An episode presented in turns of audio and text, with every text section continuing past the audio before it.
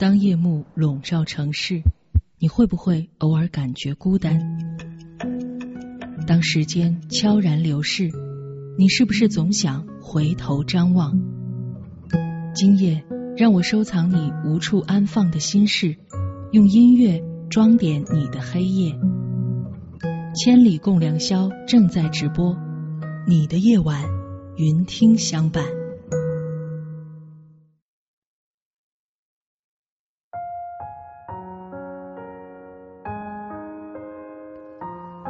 千里共良宵，你的夜晚，云听相伴。今晚在节目中陪伴各位的是韩磊。在今天我们要畅聊的话题叫做“成年人会怕什么”。首先呢，欢迎各位朋友在这个时间莅临我们的直播间。很多朋友呢已经早早的把今天这个第一时段的点赞都用完了。咱不着急，茶吃后来宴，拿出过日子的心态听节目。在节目进行之中，也欢迎大家随时通过我们的互动平台参与其间。今天咱们聊这话题叫做“成年人会怕什么”。小时候我们好像有很多害怕的事物，比如说有人害怕的是考试，像我这样的人，我就天生的怕考试，因为我觉得已经把知道答案的事情变成一个问题，然后呢，让你呢写出那个唯一正确的事儿来，这似乎是一件挺拧巴、挺纠结的事情。有些人是怕黑暗的房间。觉得黑暗之中似乎有一些什么未知的存在，有人怕的是狂风暴雨这样的坏天气。慢慢的呢，我们其实在不断的成长。小时候想的是很简单，长大了，对吧？长大了这些事儿我就不怕了。其实随着我们年龄的增长，发现长大之后，成年人依然有很多怕的东西。前两天我在网上看了一个高热度的话题，叫做“成年人的四大怕”。我就想，干脆我们就聊聊成年人怕什么。正所谓是说破解毒，直面这些害怕，聊聊这些让我们恐惧的事情。成年人的那些害怕，也可以说是成年人的种种恐惧是什么？不管是突如其来，那别人要结婚的请帖。还是说，那甲方没完没了的修改意见，或者说生活中的那些琐碎，而这些事情积累在一起的时候，它其实形成了很多让成年人生活中充满恐惧的事情，害怕的种种，甚至是崩溃的可能。有这样一段话是形容这成年人的害怕的，或者说形容的是成年人的生活，叫做。黑暗中寻找光亮，这样的一句话，如果说你从字面上看的话，感觉好像有点太压抑了，但实际上它又是那样的贴合实际。所以，所谓的成年人的害怕，有各种各样的形式的开始，不管说是在隐忍之中，亦或是压抑的状态，还是说那咬牙的坚持。不知疲倦的奔跑，种种的形式，其实决定了我们害怕的可能。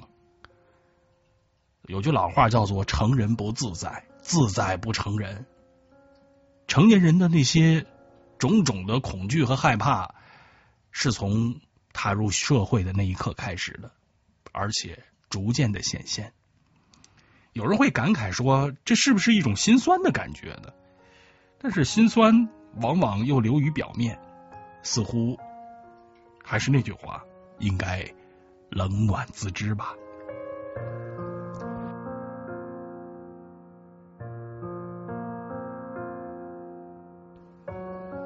黑暗中寻找光明，像是我们在摸爬滚打之中寻觅着希望，但兜兜转转，你蓦然发现那道光。它依然存在，似乎只有我们自己坚持，才能找到那些破解恐惧的可能。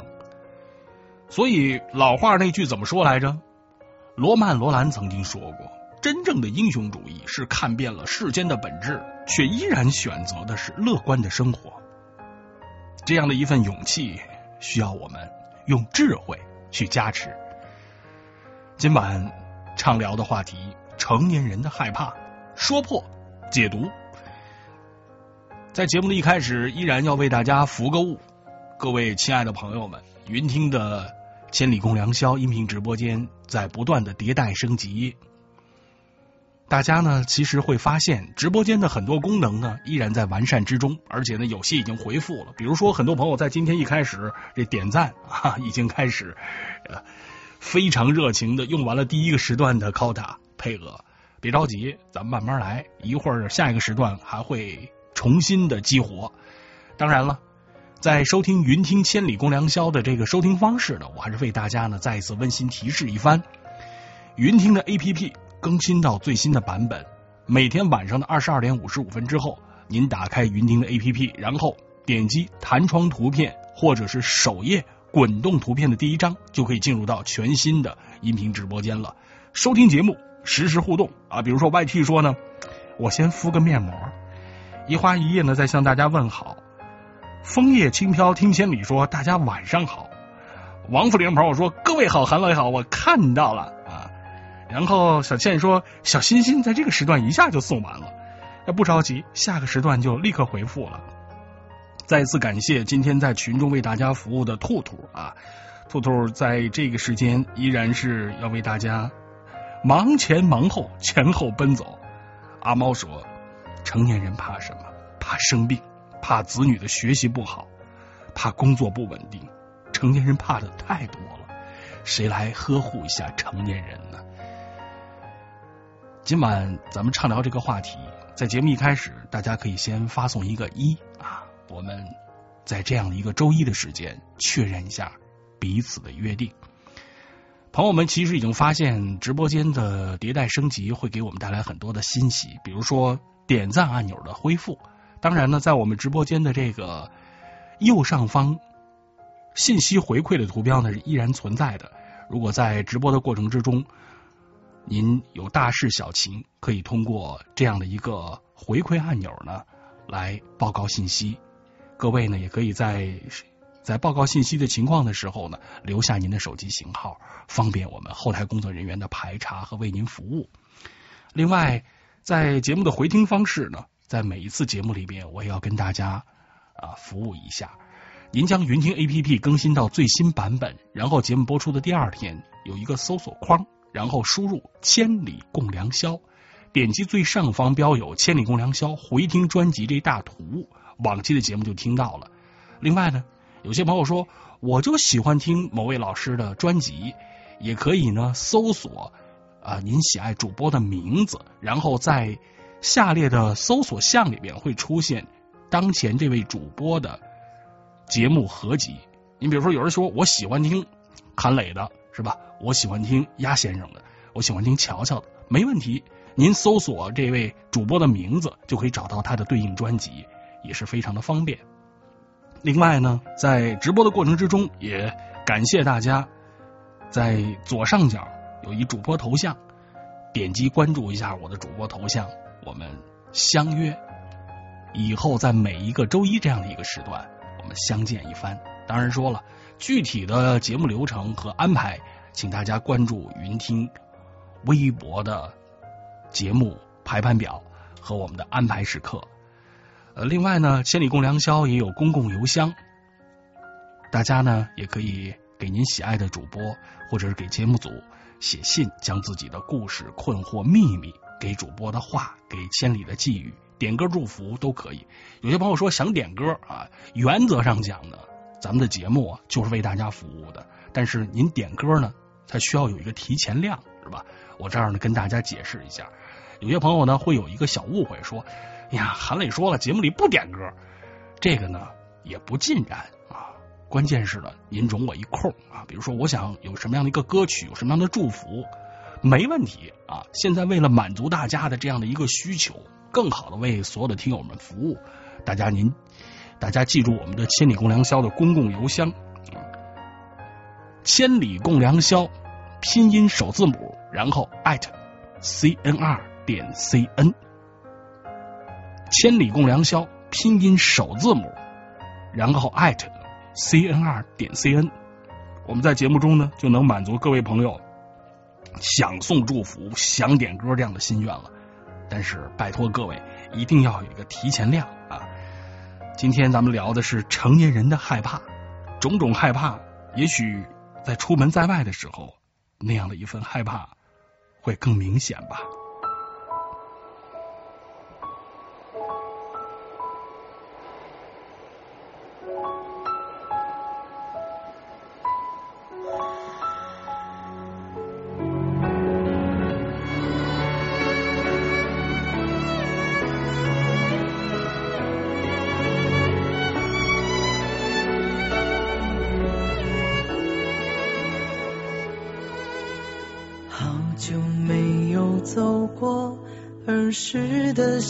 街道，好久没有听过那童年的歌谣，总是忙忙碌碌，没日没夜的跑，可心里始终挂念旧时家。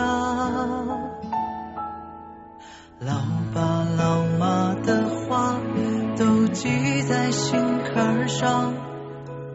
男儿志在四方，别忽略了身旁。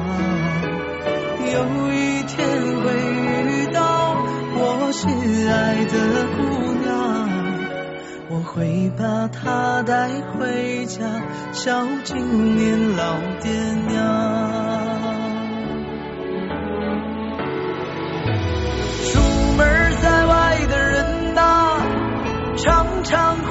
想家，想喝家乡的酒，和那老爸老妈的饭菜。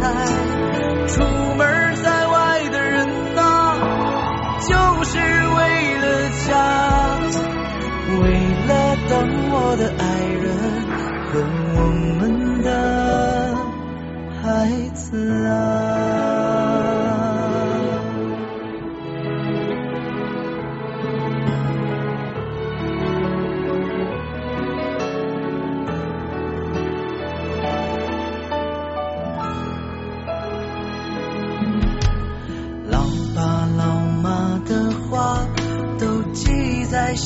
而上，男儿志在四方，别忽略了身旁。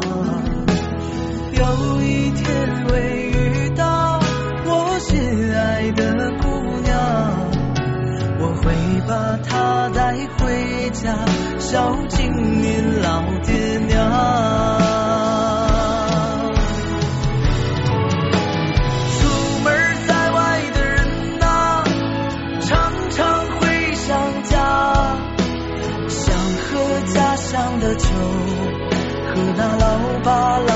老妈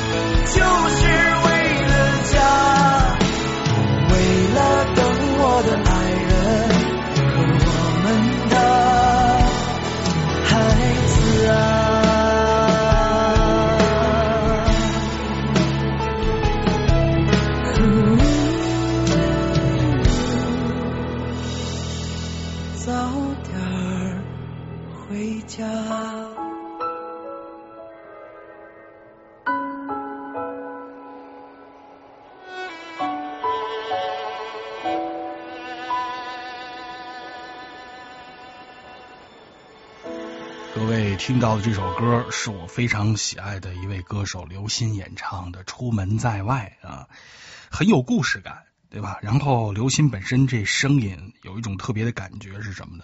就是。一种非常强烈的主人公的讲述感，我喜欢听这样的，就是特别钻心的歌啊。有些歌可能你听的就是特别热闹比如那种嘟呲哒呲、嘟呲哒呲、嘟呲哒呲这样的歌是吧？但也是种需要啊。有人喜欢听那种就是电音的那样的歌，有人喜欢听这个点特别欧美范儿的，唱那种大怒音儿的歌啊。像这谭维维老师唱歌是吧？有很多特别华丽的怒音儿、高腔是吧？我喜欢这这样的啊，有故事，然后像讲事儿一样的，慢慢的来。呃，今天我们聊的是成年人的害怕。刚才其实这个在节目里边我也想，每个人都有一个害怕的东西是吧？今天我们可以可以直面自己的恐怖。我们不妨在这一趴的互动聊一聊，您最怕的东西是什么？是吧？我先来啊，我我这个作为抛砖引玉，给各位朋友 这算是前面打个前站啊。有什么事儿我先来啊，各位在后边给我掩护着。我从小到大其实怕的东西很多，最近一段时间最怕的东西是灰尘，对，就是家里边落在家具上边，或者是 落在这个书上的东西，叫灰尘。北京其实是一个比较干燥的一个这样的一个秋季的季节啊，尤其到了冬天以后，这个干燥的程度更甚啊。为什么说我一直特喜欢那种湿润的啊温柔的南方的气息呢？是吧？这点我跟乾隆皇帝的这个选择是一样的，因为我们都知道乾隆皇帝这六七次下江南，他其实是一个十足的江南控。当然说了，这个咱们说从历史的渊源上，他不光是说去那儿奔着好吃好喝的，对吧？对吧？他不是说一个普通的旅游爱好者，他有他的战略的意义啊，包括对于江南的世人的相应的关注，尤其是还有大清的财政的命脉，扬州的盐商是吧？当然还有苏杭的这样人杰地灵，对于乾隆皇帝本身的一种吸引啊。咱们待会儿还说回来啊。所以北京这个干燥啊，有一个其实很大的问题，就是这个灰尘啊，我真的特别怕这个灰尘。第一个呢，这个会引起我一种就是特别不舒服的感觉；第二个呢，实实在在确实会引发我，比如说像是咳嗽呀，然后呼吸感觉看上去特别难受的这样的呃生理的反应啊。所以我觉得我近期最怕的东西是灰尘啊。为了斗这个灰，我也想了很多的招啊，可以说把这个能战胜灰尘的这些事儿，我能想到的，呃，基本也都做了，效果也可以。所以我发现，所谓的这个害怕呀，首先你得先直面它，然后当你直面这个害怕的时候，你得围绕这害怕，得开动脑筋想办法。你不能说我有一怕，然后我就让这怕一直拿着我，这不行。有一怕，面对它。然后想招得对他，啊，得治它。这个其实是我们今天要聊成年人害怕的这样的一种意义所在，对吧？我们说什么什么害怕，哎呀，我真是怕的不行，是吧？我这一见这我都吐沫子，都抽抽了。这种怕咱没意义，这种怕就是流于一般的害怕。咱们得说破解读，对吧？说出这个怕来，得想招。我其实从这个人类的害怕的这个渊源上啊，结合我自己的一些生活的体验，也跟大家梳理一下，抛砖引玉啊。为什么我说我节目喜欢抛砖引玉呢？跟大家聊聊这个怕的种种。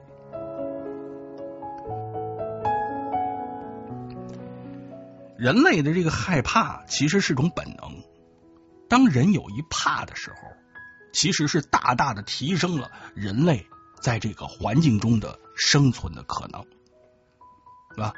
我们看这个经典的童话作品啊，或者叫做神话作品《哈利波特》啊。一说《哈利波特》，有人可能会笑。《哈利波特》里边都知道，这个 Harry Potter 他最怕的什么？怕的是蛇啊，因为这蛇跟那个不能提名字的人有莫大的关联，对吧？他其实你看他这种恐惧写的也是来源于生活的，很多人怕蛇。那是因为蛇以很快的速度能夺人性命，其实就是说什么跟死亡连接是最近的嘛，是吧？有人怕蟑螂啊，说哎蟑螂好可怕，好恶心，为什么呀？带着大量的病毒和细菌啊，而且呢，蟑螂有一什么特点呢？它经常会 surprise 啊，出现在你意想不到的地方对吧？一翻那个储物盒，滋噜滋噜滋噜滋噜出来一个啊。然后有的时候那个有些小区蟑螂的情况比较严重的，到什么程度呢？你关上灯啊，因为蟑螂它是喜欢避光出现的，它自己它出来了，出来以后呢，它到处窜，你一开灯，唰唰唰唰唰唰唰跑走了。呀，有人怕这个，而且老是在意想不到的地方吓一大跳。但为什么说有人会怕这些种种？其实你会发现，凡是这个地球上已知的啊，或者说我们熟悉的，像是大名鼎鼎的这什么蛇呀、蟑螂这些东西啊，给你带来一种恶心感，或者说很凶狠的生物，它并不会给我们带来一种极致的恐惧。也就是有人讨厌，有人不喜欢，但还谈不上说特别的害怕，说怕的不行了。这是为什么呢？所有这些所谓的让我们觉得不舒服的东西、事物啊，动物也好，植物也好啊，或者说这个产生的客观的问题也好，它都有弱点，对吧？我前面刚才提到一句叫直面它，当你直面它的时候，其实你是了解它的，你了解它、研究它，你就能想出很多对付它的方法和策略来。这个其实是我们在谈害怕、谈恐惧的一个重要的意义。我来看看这个此刻各位朋友对于我们今天话题这一趴互动的高见啊，聊的是关于成年人的害怕。您最怕的一样东西是什么？我来看看啊。长夜有人聊天说呢，我怕的是那种无脊椎的动物啊，比如蛇。这蛇是有脊椎的。啊，蚯蚓那是无脊椎的，对吧？这属于生物常识。这个，那蛇那那是有一根脊脊椎的，是吧？您要是说吃这个，咱们别说吃了啊，这要是见过这个蛇的标本的，是吧？你去那个动植物馆，你蛇是有脊椎的啊。那只不过是它有些的四肢它是退化的，然后它是用腹型，用腹部的这鳞片就是它的脚。所以啊，我我这儿稍微更正你一下，是吧？咱们是互相的啊。呃，所以蛇是有脊椎的。另外还有朋友在说呢，清月说最怕的就是失去健康。人如果没了健康，什么事儿也做不成啊。白娘子说，我从小到大最怕的是什么？怕的是老鼠，就是耗子。这老鼠这个事儿吧，还真是挺有意思的，是吧？你看它有什么呢？有舒克贝塔，郑渊洁先生写的这个啊，飞行员、坦克手，还有什么大名鼎鼎的米老鼠。是吧？你看人类这对于老鼠这个事儿吧，还真是挺纠结的。对，这我们这个属相里第一位就是老鼠啊，子鼠嘛。所以你看，人类对于这个鼠，其实它的推崇度还是很高的。另外，老鼠你会发现有个很有意思一点，什么？它伴随人类生活了很多年，而且呢，在亿万年的进化的过程中，它之所以和人类有这么密切的关联，那是因为它离不开人类。是吧？可以说就是人类非常亲密的一个伙伴，不管是主动选择还是被动的在一起，是吧？有有主动选择的，你比如说像猫狗这样的宠物啊，爱宠，这人类主动选择的伴侣；有被动伴侣，老鼠这样的被动伴侣。还有呢，这个疯兔说呢，说想问一下磊哥是不是尘螨过敏？其实倒也不是过敏，就是看见不舒服，是吧？就这种感觉。你懂的是吧？嗯。另外，牛姐说呢，我最怕的是那种潮湿的感觉啊，特别怕湿气。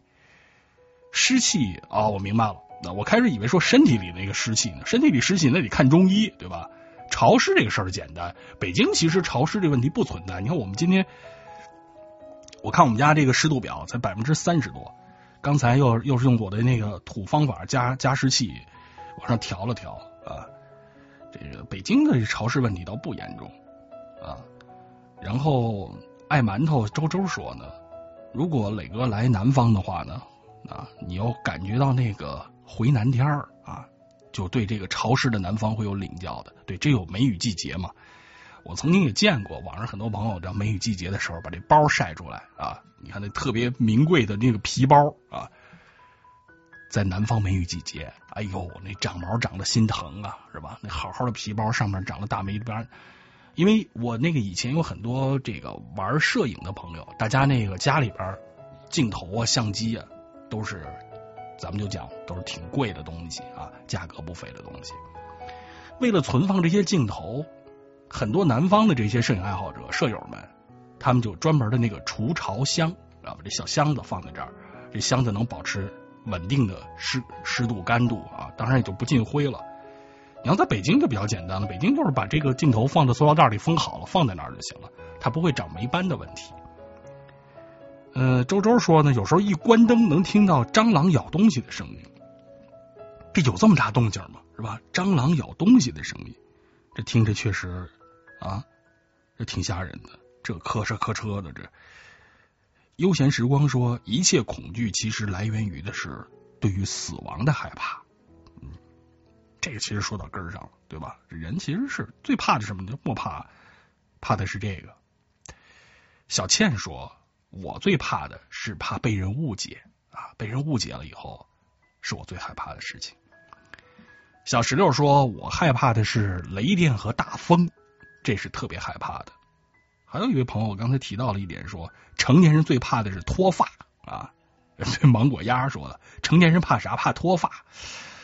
对于发量这个纠结，第一个我们都知道，这个毛发这个事儿啊，有很大概念是这个遗传的问题，对吧？有的人可能天生的那头发就非常的浓茂。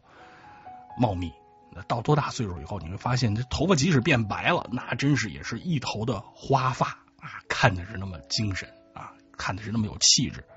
我印象中，比如说像是 这个胡松华老师啊，著名的这歌唱家，那白头发就非常非常的有派儿，这也是一种气质，对吧？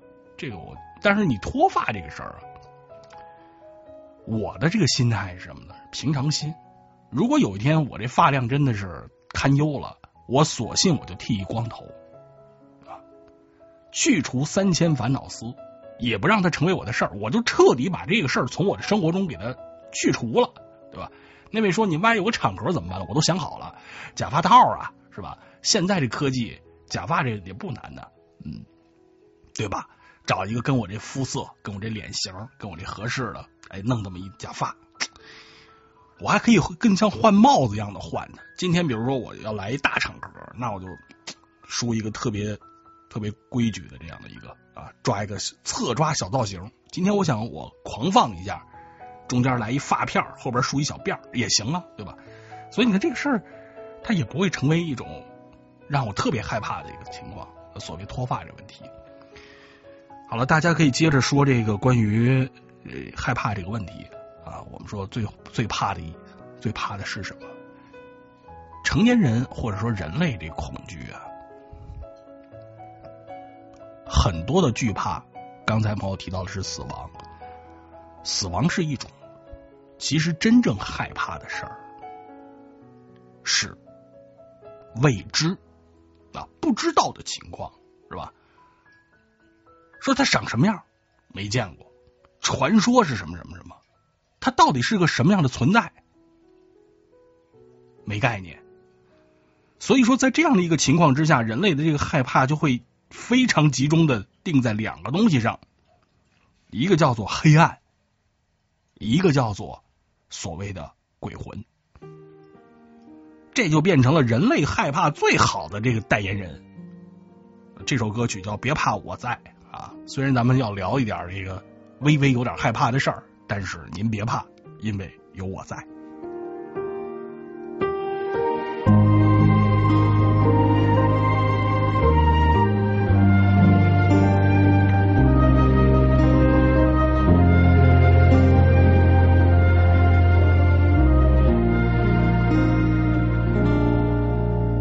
你小心翼翼抬起头，看着黑暗。投进一束温暖的光，别怕，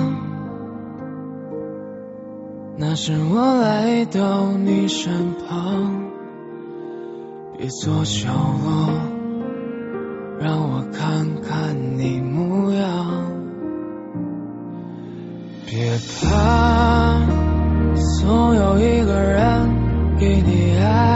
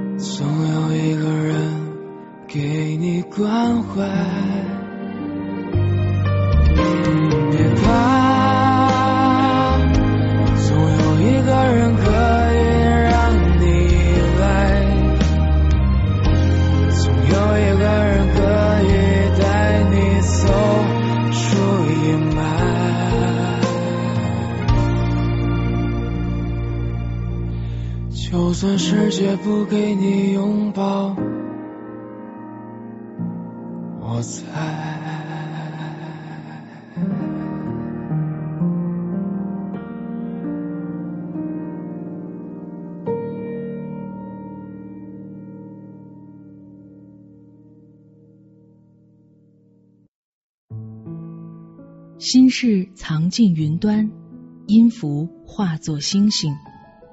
吹过你的风，总有一天也会吹过我。这是属于我们的浪漫相逢。千里共良宵，云听好夜晚。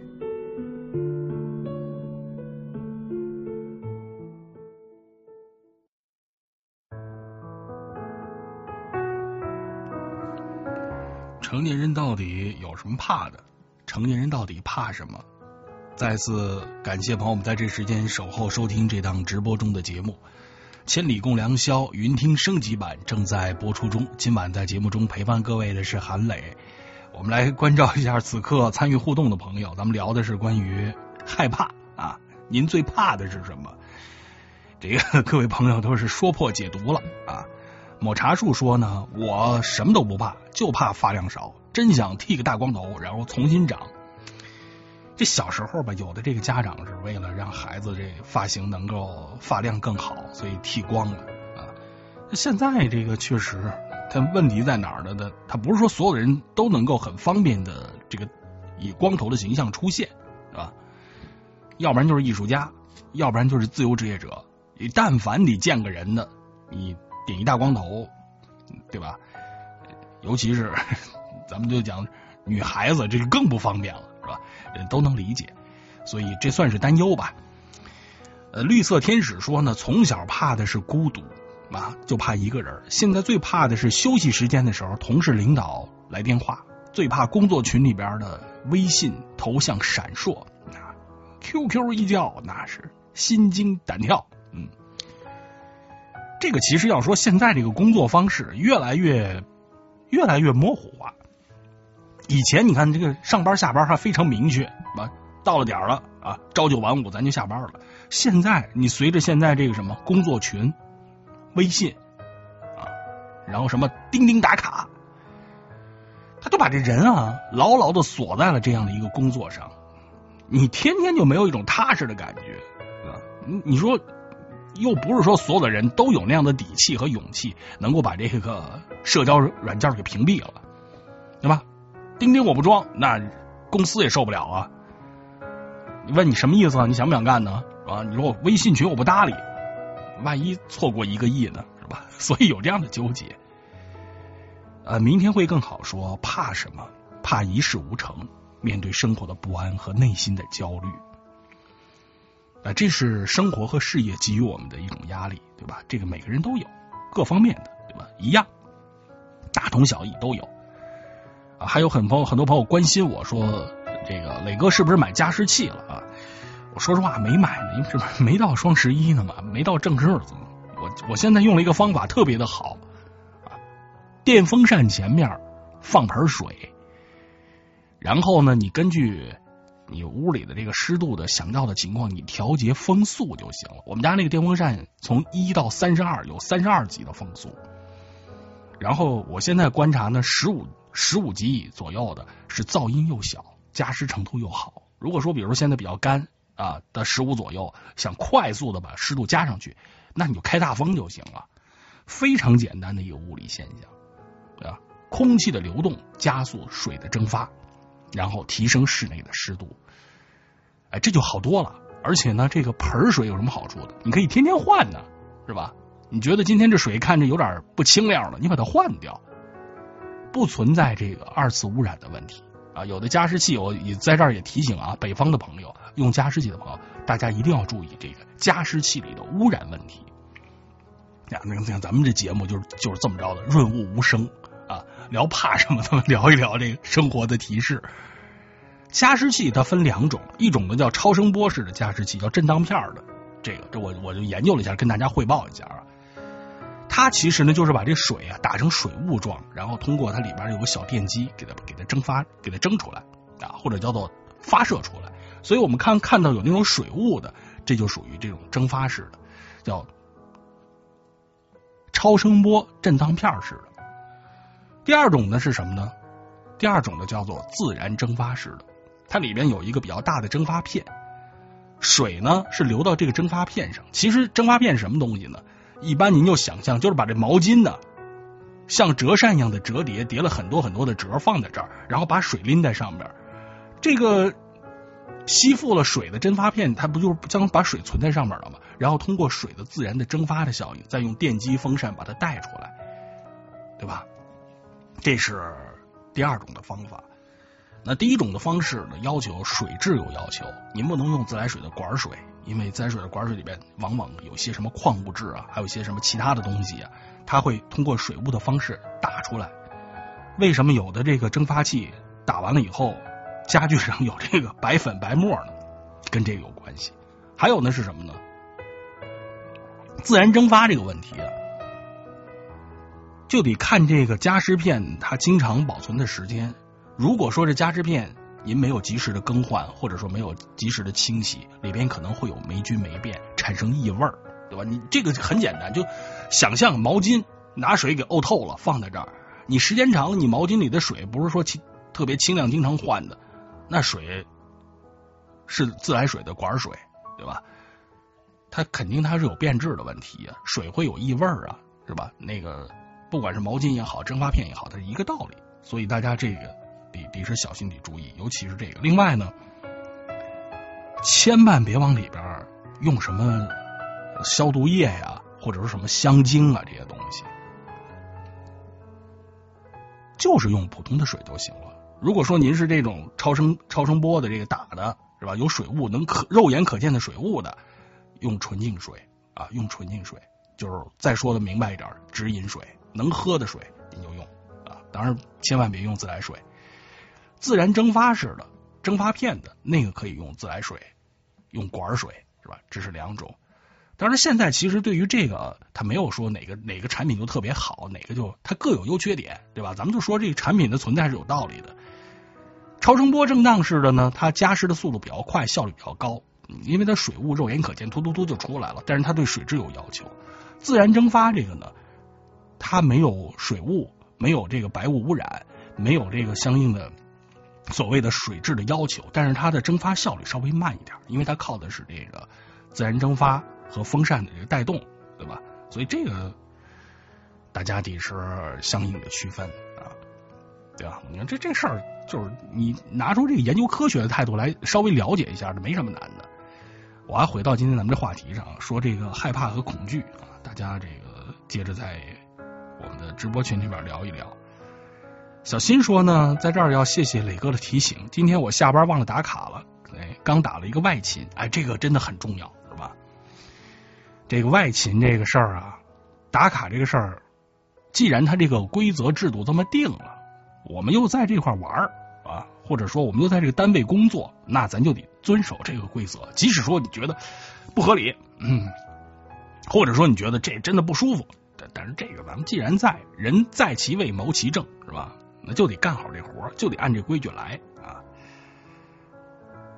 还有呢，这个一蒙山说呢，想问问这个风扇啊，风扇这个一会儿我简单说一下，两种，一种呢叫做循环风扇，一种叫做普通风扇。基本上我简单说啊，其实还有很多很多的，什么所谓的无扇叶的、有扇叶的等等的噪音值的，您就看中两个，第一个循环效应，第二个噪音的噪音的这个最高值，对吧？有的那个效率很好，但是它噪音太大。啊，有的那个是属于什么呢？就是声音非常小，但是它没有效果，所以这是个平衡点啊。我们就得找一个噪音又小、效率又高，同时呢风又柔和的这样的啊。我其实建议大家买循环扇。循环扇有什么好处呢？一年四季都可以用啊。夏天的时候呢，开空调，它把空调这室内的空带的很舒服；冬天的时候呢，开暖气。它把暖气的这个热在屋里边循环的非常好，而且它能够形成室内的空气扰流啊，像自然风一样。然后还有一个是什么呢？万一家里干，这个循环扇前面放盆水就是加湿器，就这么方便啊，而且效果真的很好，还省钱。嗯，所以这过日子吧，你就得想想主意，好吧？咱们就先说这么多吧，关于电风扇这个事儿。嗯。周周说呢，磊哥的这个微博是广播员韩磊，大家可以加一下啊。这很多朋友在这儿互相的在提醒提示呢，谢谢大家啊。迷茫在问的说，韩磊的微博名字是什么？就是广播员韩磊，在新浪微博上一样的。绿色天使说呢，我经常在里面加上一些薰衣草的精油，呃，精油是可以加的，加上这个薰衣草的精油的话呢，这个安神嘛，是吧？有的是安神的，有的是这个。平复心情的，有的是带来愉悦感觉的，但是您得注意啊，得买这天然的啊，得买这个所谓的就是大品牌靠谱的啊，不能说呃用这个化工合成的或者是不安全的等等。还有朋友在说呢，说成年人最怕什么呢？莫虫的意见说，我认为一个成年人啊，上有老下有小，家庭的顶梁柱应该是天不怕地不怕，没有什么可怕的。关键是要保证身体的健康，努力的奋斗，也希望所有的年轻朋友呢事业有成啊，给大家加个油。大家呢这个说的都非常的好，我们关于成年人怕什么，也欢迎大家继续畅所欲言。我接着把这个刚才这个怕这事儿跟大家汇报完。刚才那个隔壁老樊那首歌是吧？这别怕我在之前我我说了一个是关于。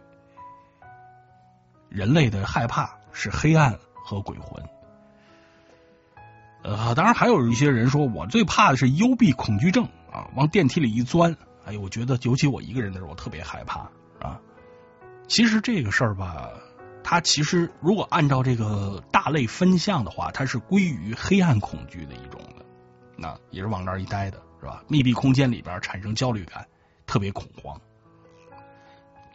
我其实是一个特别喜欢看恐怖片的人，是吧？我从上学期间就是那个，当时我们有门课叫影视分影影影视欣赏啊，就是专门看各种电影电视，然后你要写这个观后感、读后感。简单说就这个，其实就是电影电视的这个选修课，对吧？因为你它是它其实属于是外国文学的一个分支，但是你比较细嘛。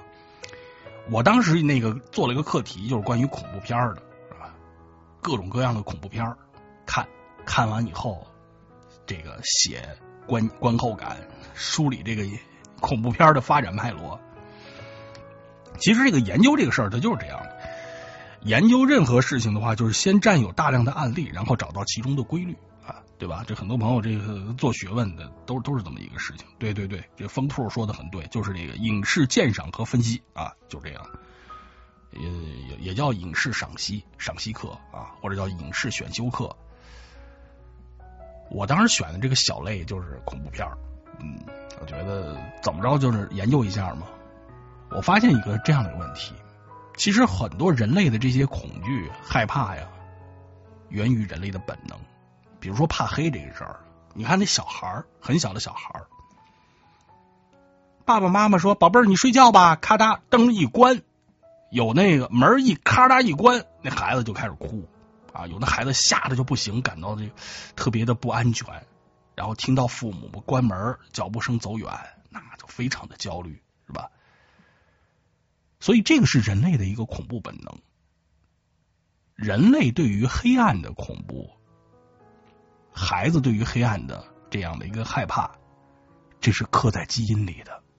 嗯远古时代的时候，人类其实作为一个就是凭空出现的这么一个物种啊，人类打猎是在白天，吧？我们知道，就是在动物有很多夜行性动物是晚上出来打猎的觅食、猎杀发生在茫茫的夜色之中。人类这个不一样，人类得是白天打猎，晚上干什么呢？晚上的时候，人类钻在山洞里边，点上火。啊，当然是火出现以后啊，休息，补充精力。另外呢，各位朋友也发现了，就是人类的眼睛啊，它其实有一个很大的一个制约。人类眼睛的结构就决定了人类晚上不能出行，或者说不便于晚上行动。你说我们现在晚上出去，那得靠路灯是吧？然后要开车呢，必须得是合理的使用灯光。您别说，我自己开灯，就是咔嚓，你切个远光，你对面的车都受不了。人类的眼睛其实不适合在夜间来行动的，只是现在我们这个科学进步了，文明发展了，能让我们啊在黑夜出行了，或者说这个方便于黑夜出行了。但实际上，人类的恐惧啊，对于黑夜的害怕，这是写在基因里的。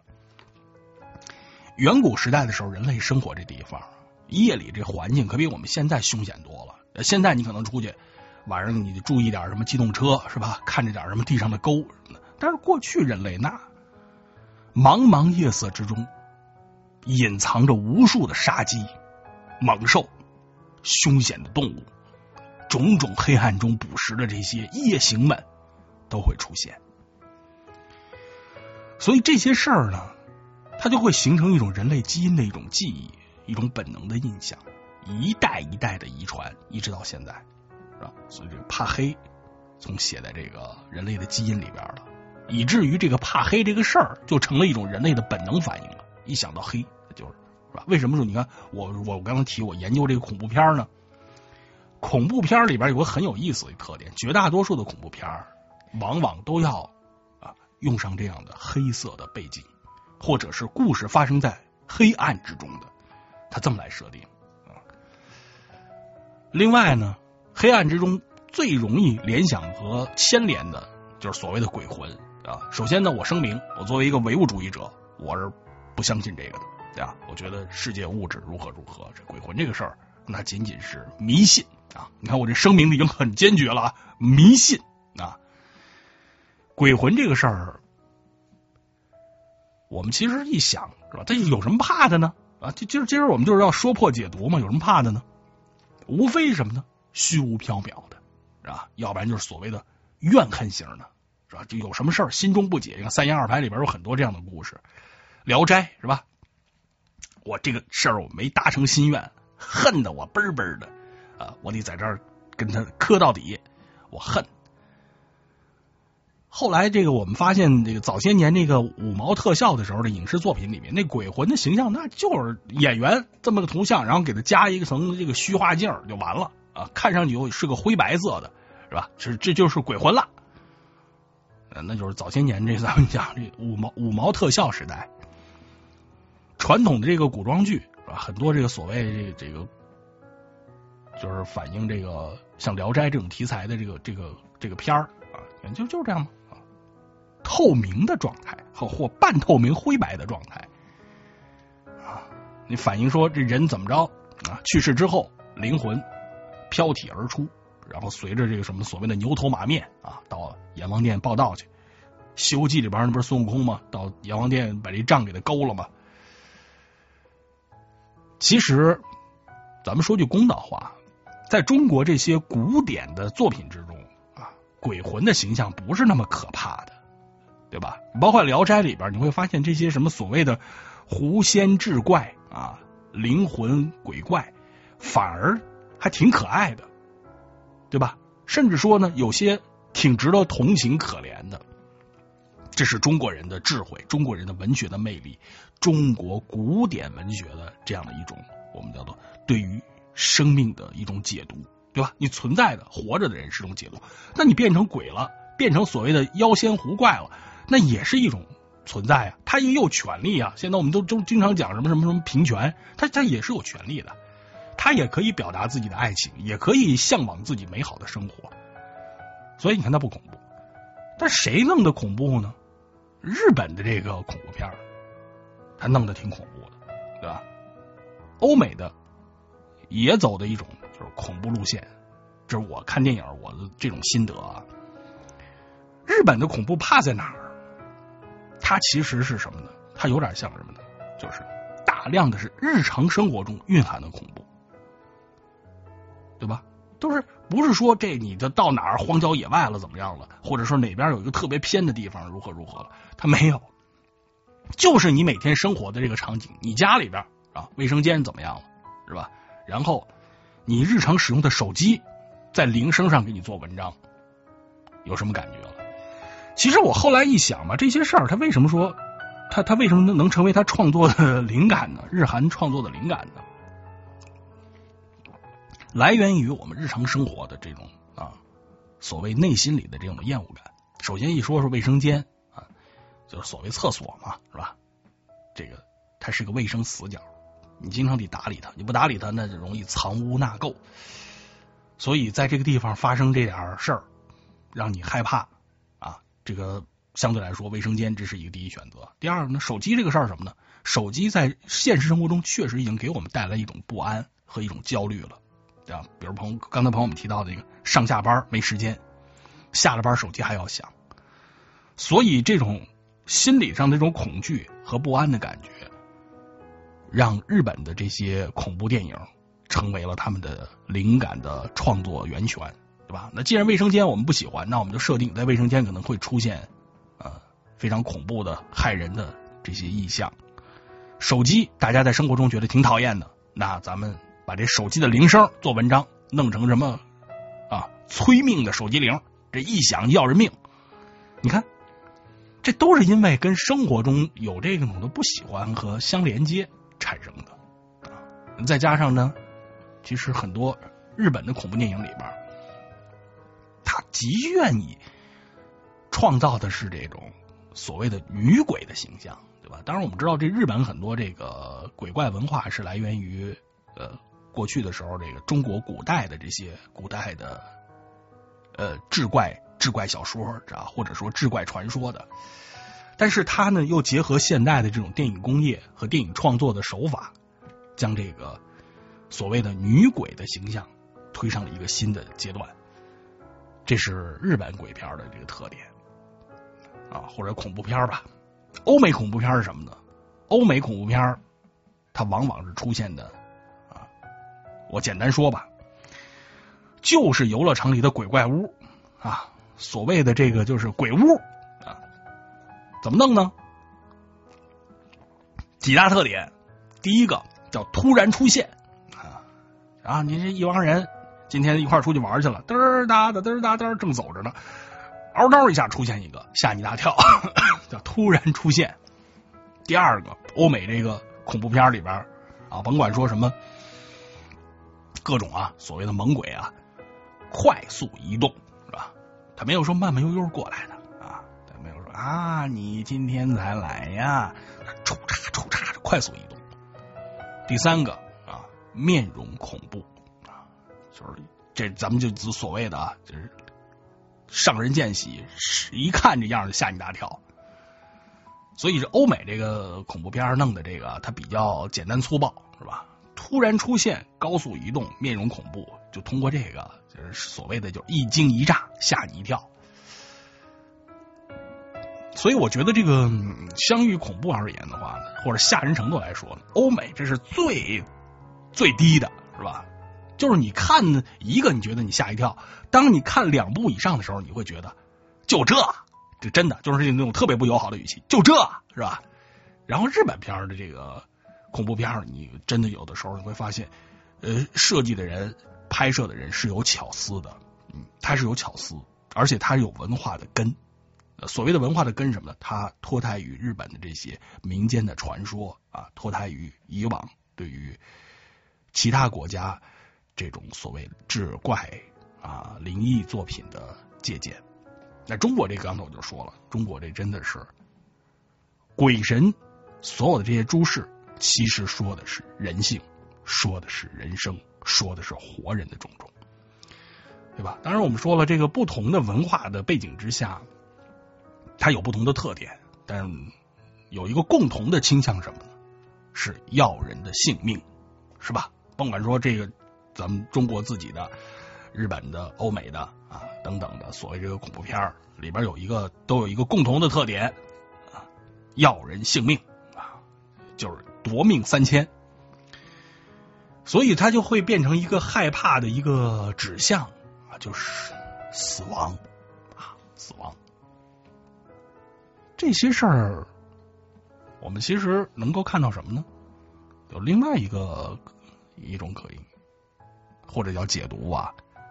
中国有一个传统文化，传统文化呢是敬畏神明，神明它里边其实是一个很宽泛的一个范围，它慢慢的将这些就是所谓的这个鬼神啊，它也归在这里边了，是吧？所以你看有句老话叫做“宁可信其有，不可信其无”，啊，它是有时代背景的。你在当时的时候，你不甭管是当时现在，科学能够解释的东西是有限的，对吧？科学能够解释的东西是有限的。更多的人类对于世界、对于自身的探索，这才刚刚起步，仅此而已。所以，为什么说这个恐怖片也好，或者人类的这种种种的这种害怕，它是有根源的呢？还是因为我们有很多未知的东西，而且对于所谓的一些未知的这些事物啊，我们当前没有能力能够了解它，以至于产生了恐惧感，对吧？我这么一说，就是大家一下就都明白了。是吧没什么害怕的，也没什么值得害怕的，仅此而已。来看看各位朋友这个真知灼见啊！悠闲时光说呢，恐怖片啊，我觉得少看啊，多看一些什么文艺片嗯，这个有道格啊，这文艺片看的让人有不同的感受。哎呃，其实确实是恐怖片这个事情啊，我我就举个例子，就跟那什么似的，就跟吃辣椒似的，你偶尔吃一次就行了，你老吃这个也受不了。因为我原来上学的时候呢，我这咱们就讲的这个少年不知愁滋味，我选了一个这个课题，那真的是赶鸭子上架。你就你觉得你什么事儿吧，也不能当个事儿去干，是吧？就是你再高兴的事儿，你不能把它当做一个事儿，一旦当个事儿以后，他就很痛苦了。是吧我就记得原来那真是那个赶在论文截止之前得交课题，然后得得得完成作业，那你你你这种心态去看电影，其实你没有多少的快乐，对吧？到最后的时候，你真的就是这电影几个要素弄完，然后把它捋出来，捋出来以后作为一个案例，然后你要去分析它，那就那就不是快乐的事儿了，是吧？云川朋友说呢，五年了，第一次发生，哎呀，那真是啊！您回头多聊多说，咱们这节目呢是个多互动的节目啊，我也我也是希望大家得热情的参与。珊珊说呢，穷和灾难，贫穷和灾难是世界上最为残酷的事情，没错。所以人类在面对灾难的时候，我们啊万众一心要消灭和对抗灾难。贫穷这个问题也是一样的，要消灭贫穷，对吧？所以这个事情，这个珊珊说的非常在点儿。芒果鸭说：“我同学不敢一个人看鬼片，总是带上我一块儿看。这个鬼片这个事儿有 有一个很有意思的一点是什么呢？它其实跟人的这个大脑的这个区域是有关系的。有的人这个大脑这个感应区域它比较发达，他就会觉得这事儿都是真的，所以他看着很害怕。”有的人这个感应区域啊，这个区域它不是特别敏感，所以他看着鬼片呢就不是那么害怕。我可能属于后者，对吧？我就是说，第一个呢，我这个心态啊，看鬼片不是说以这个看电影的心态，是以研究案例、研究课题的心态。那第一个就削弱了恐怖的这个感受了。第二个呢，我这个感应区域啊，应该是偏迟钝型的，所以我从内心里我都觉得不太信啊。这个可能就跟那什么似的，有有的人喝茶叶喝的香。有人喝什么茶叶都是一个味儿，有人觉得哎呦这个喝酒啊，这酒多多好多好。有人喝什么酒都一个味儿，所以说这个也是有个体的差异的，是吧？嗯，YT 说呢，我最怕的是儿子考试考个倒数第二啊，考倒数第二这个确实让人啊微微有点遗憾啊，但是也不足以害怕，是吧？最害怕的还是叫家长啊，叫家长。芒果鸭说呢，怕儿子考倒数第二，那第一就不担心了吗？是吧？考倒数第一，是不是就更恐慌了呢？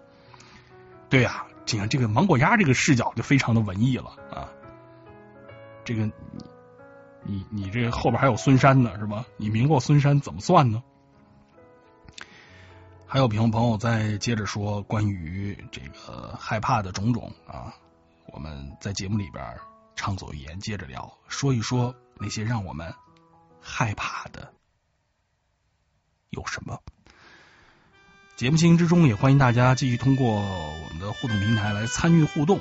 您可以点心啊，这个时段十二点了，是吧？点心的功能又恢复了，我们这心可以接着点着，然后话题咱们可以接着聊着啊。这关于成年人的害怕，大家可以聊聊感受，我们说起来。一瞬间，才发觉感情已经走远，只剩下回忆堆叠的泛黄照片。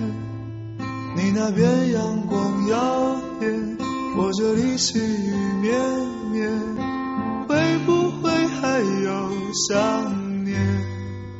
我看见。熟悉的大楼已经不见，只听见旧时的唱片模糊双眼。现在的你很遥远，有谁陪在你身边？这一切都已经和我没关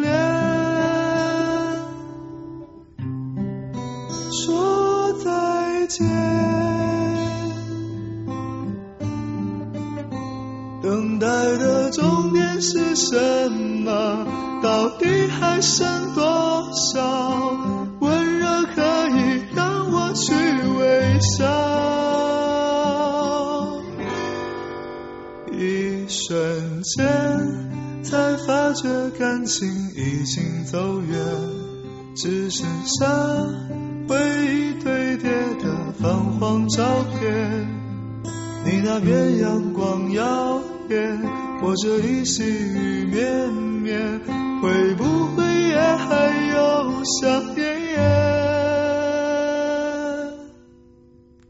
走过的路，习惯性站在路的左边，的电视机荧幕。播放着失眠，看过的书，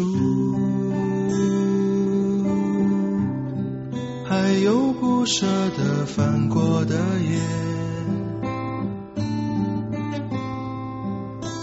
拥有过那些，我失去了什么，各自期待着怎样的明天。我看见。熟悉的大楼已经不见，只听见旧时的唱片模糊双眼。现在的你很遥远，有谁陪在你身边？这一切都已经和我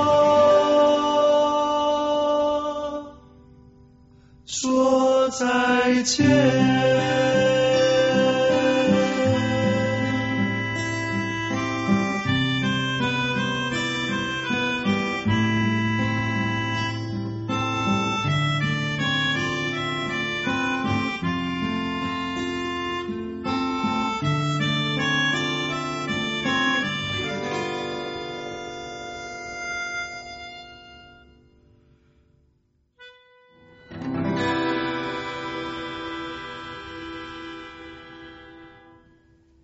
今晚正在直播中的话题，咱们聊的叫做成年人的害怕是什么？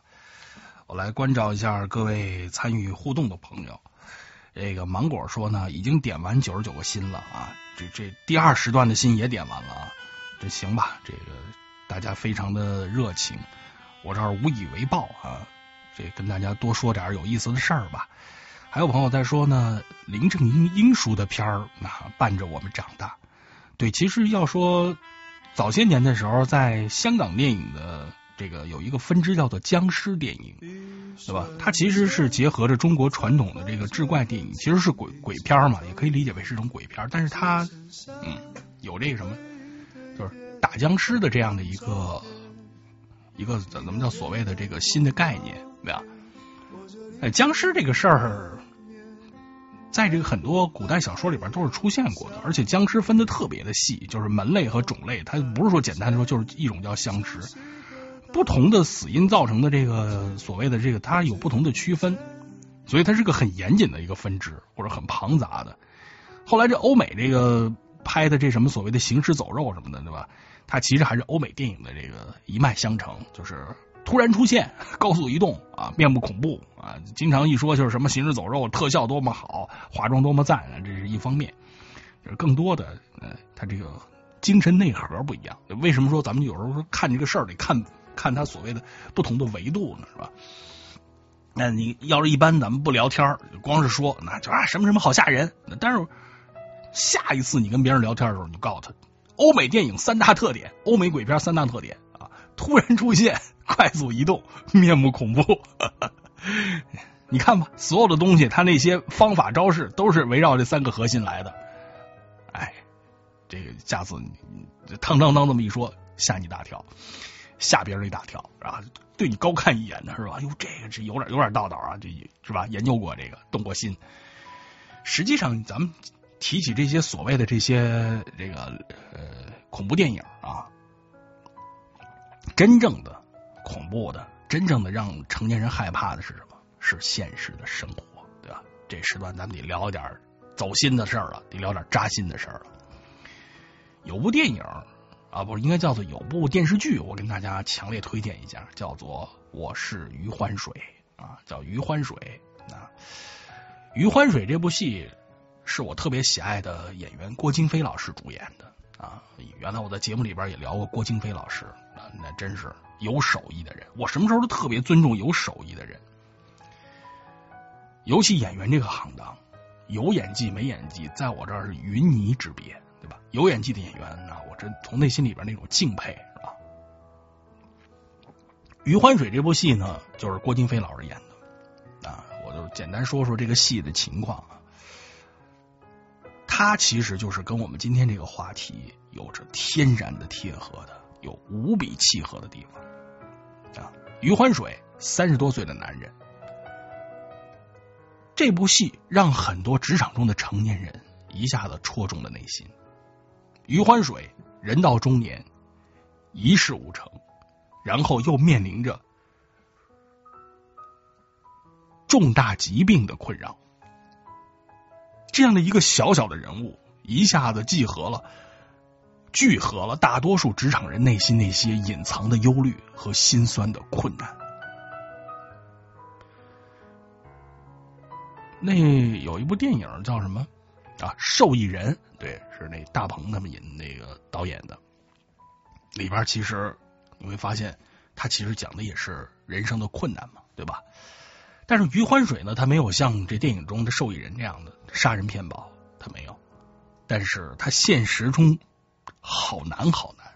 余欢水难在哪儿呢？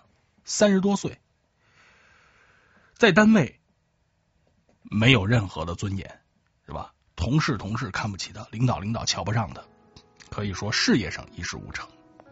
家里边呢，妻子对他其实是有背叛的，是吧？有媳妇儿有孩子，但是这个媳妇儿啊不一定是他的媳妇儿，朋友嘲笑他。媳妇儿这家呢，家里边有这什么呢？他的老丈人啊，老丈母娘，包括他的小舅子，看不上他啊，觉得是自己那么好的闺女嫁这么窝囊个玩意儿啊，心里不痛快。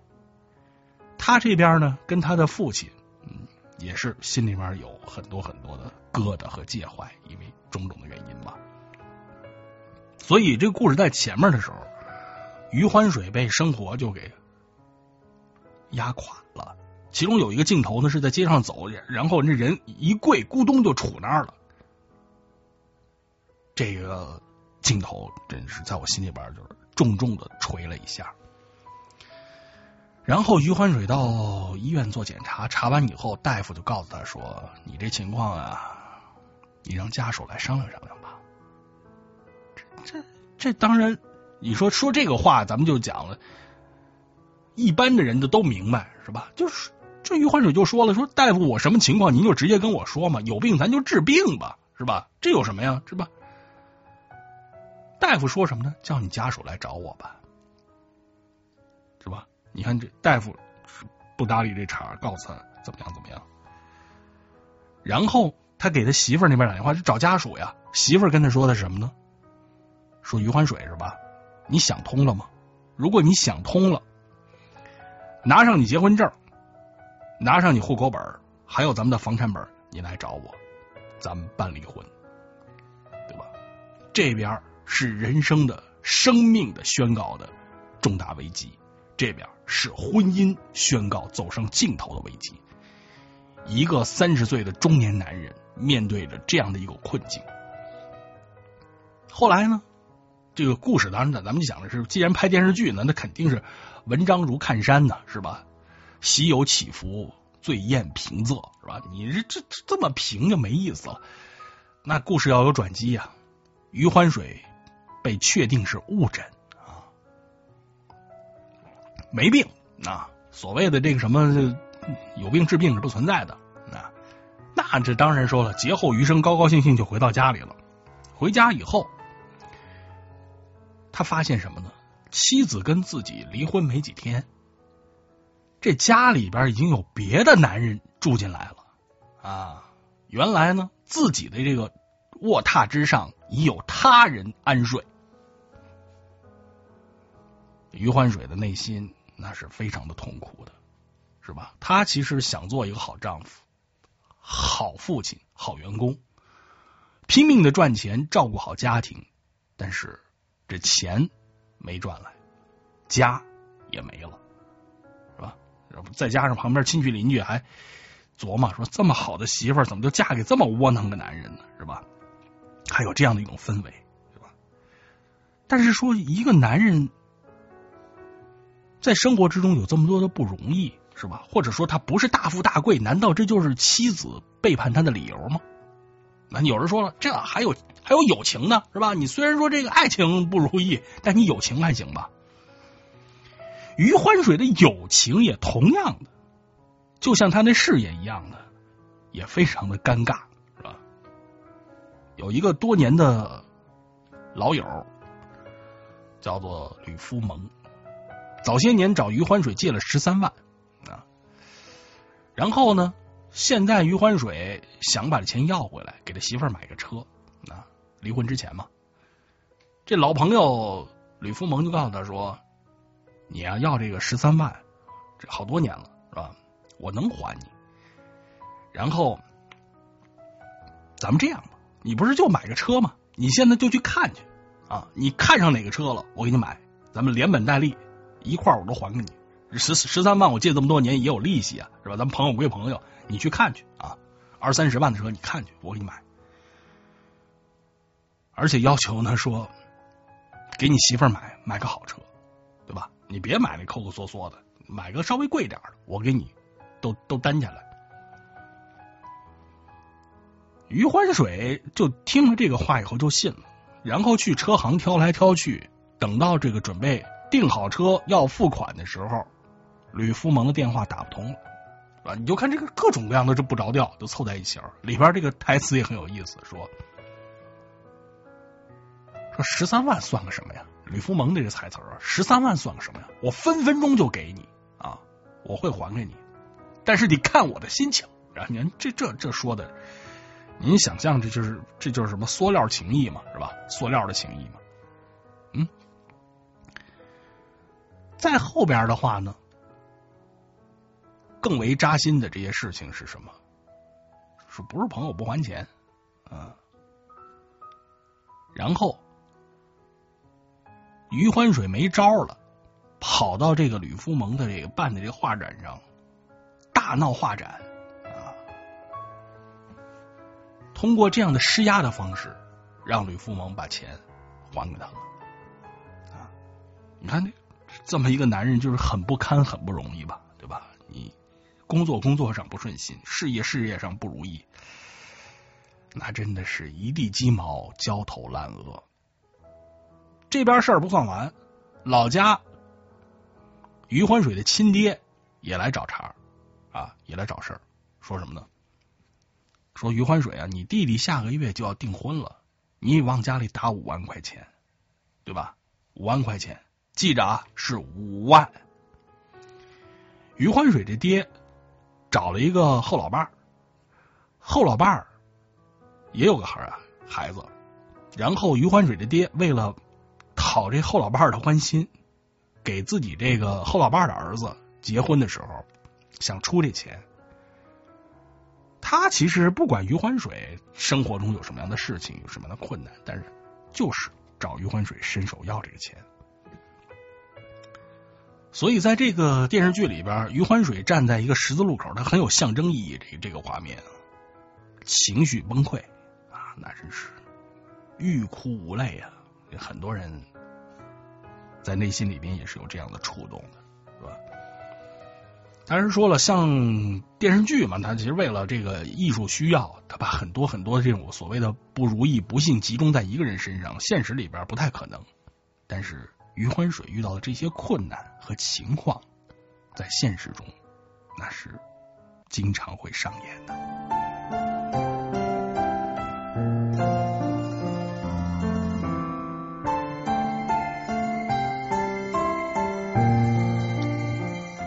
关于成年人的害怕，正在进行中的话题。是你的天赋，那么你一定是我最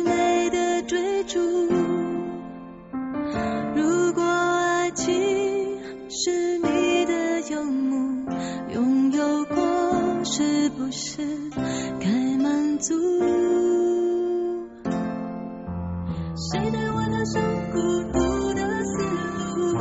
追逐你的脚步，谁带我离开孤独的丝路，感受你的温度。我将眼泪流成天上少年的湖，让你疲倦时能够扎营停驻。羌笛声呼旋舞，为你笑，为你哭。爱上你的全部，放弃我的全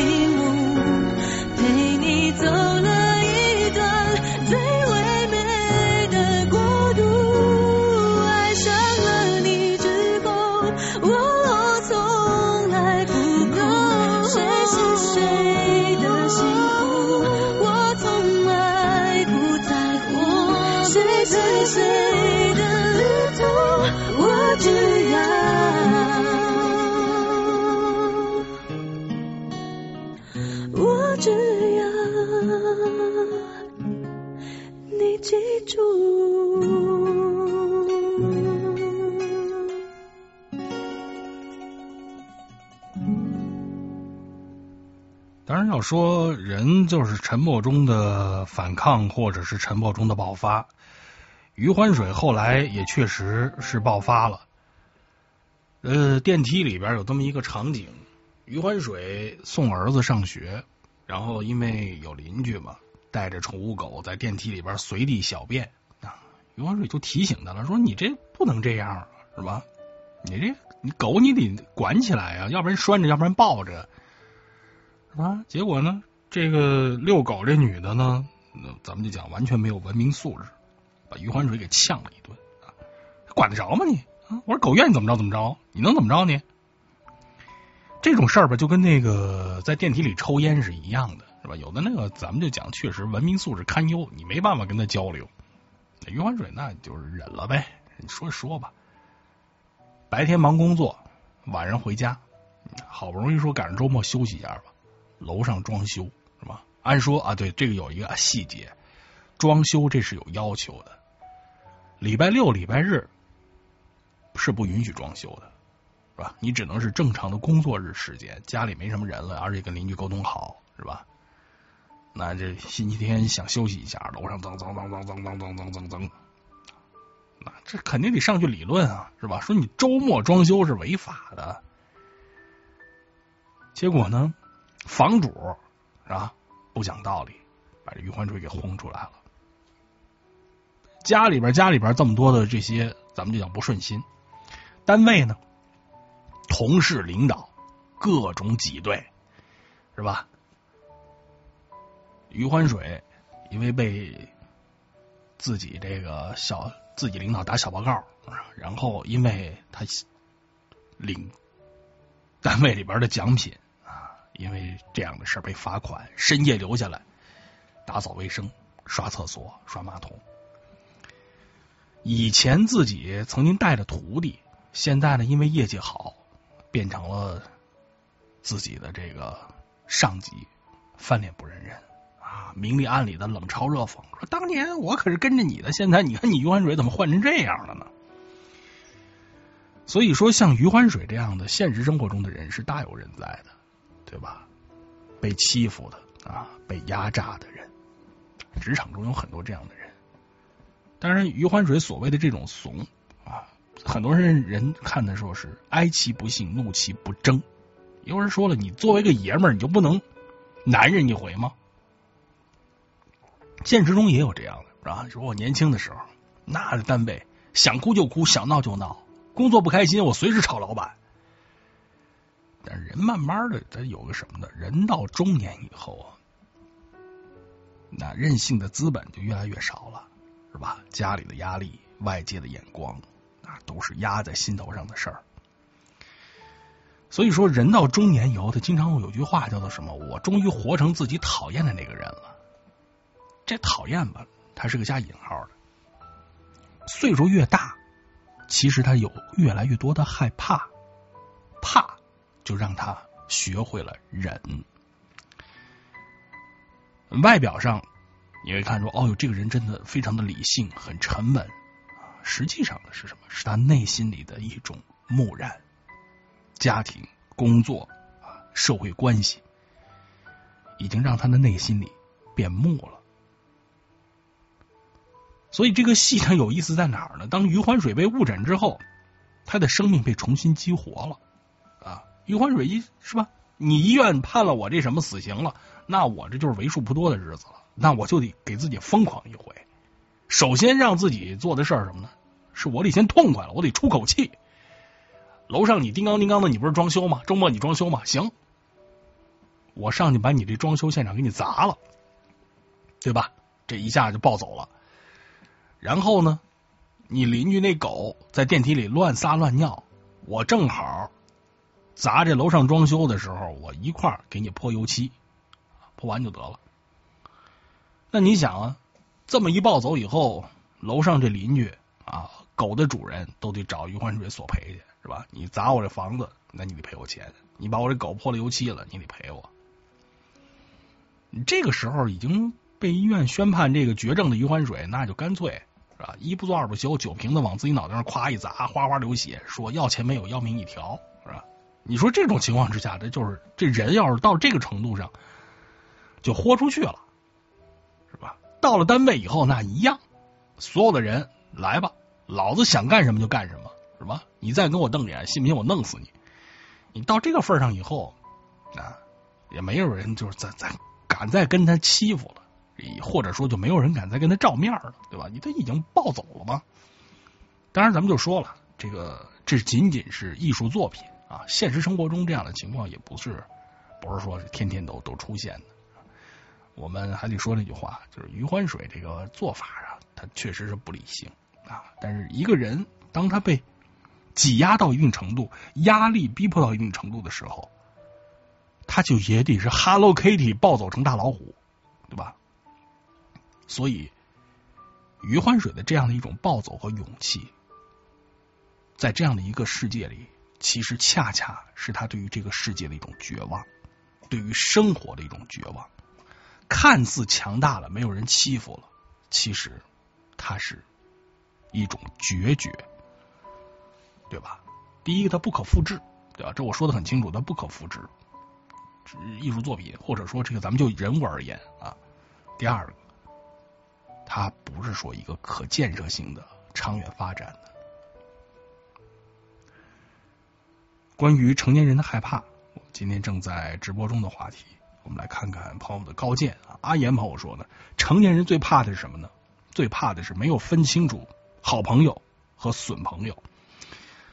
这好朋友，所谓的良师益友，能够在事业上啊、创业上能帮助你。损友呢，那大家就自己琢磨吧，是吧？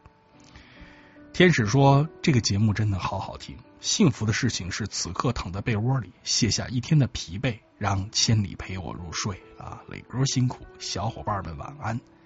哎，这个特别好，我就特别希望晚上这有这样的时间能够伺候大家安安静静的入睡，这个这种幸福感非常的强。您说这个什么时候能够让自己有一种好好睡眠的感觉呢？是吧？那还有什么样的？”事情能够比帮着别人好好入睡更有意义呢？呃，多读点书说呢，我突然想到了晚上我刚看一电影，也跟大家聊聊，叫做《当幸福来敲门》。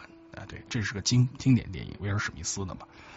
说成年人的烦恼都是各方面的堆积起来的压力，恰似现实生活中的写照，但是也有一种触底反弹的机会。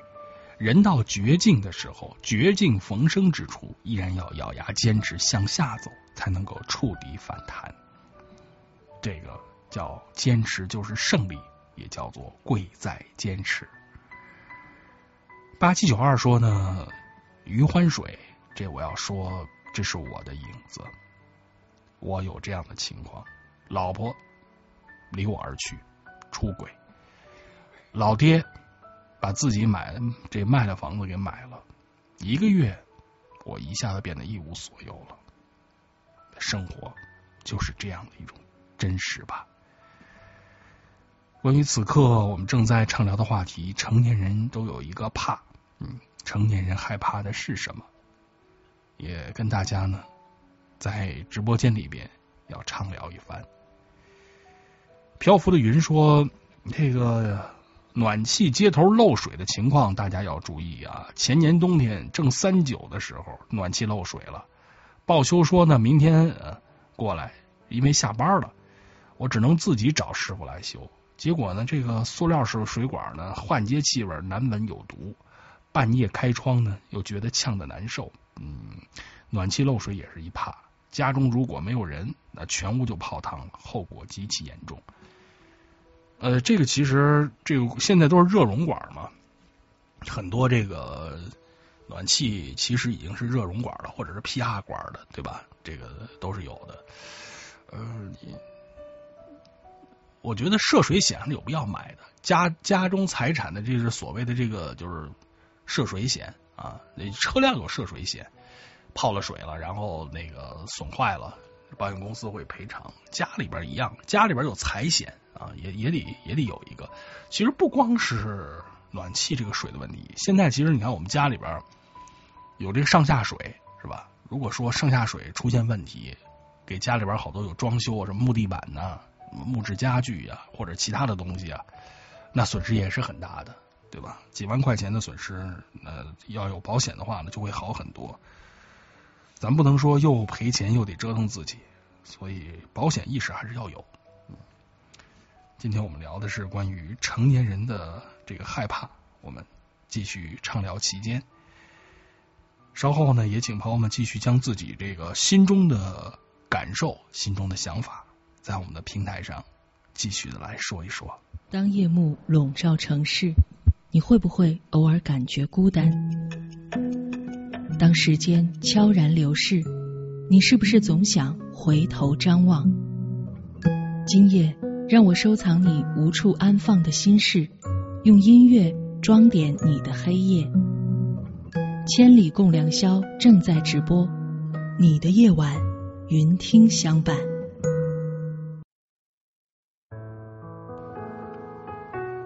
其实这个电视剧《余欢水》这个事儿啊，他聊这成年人的怕还是比较透彻的，而且他这个故事为什么有意思呢？他写的比较真啊。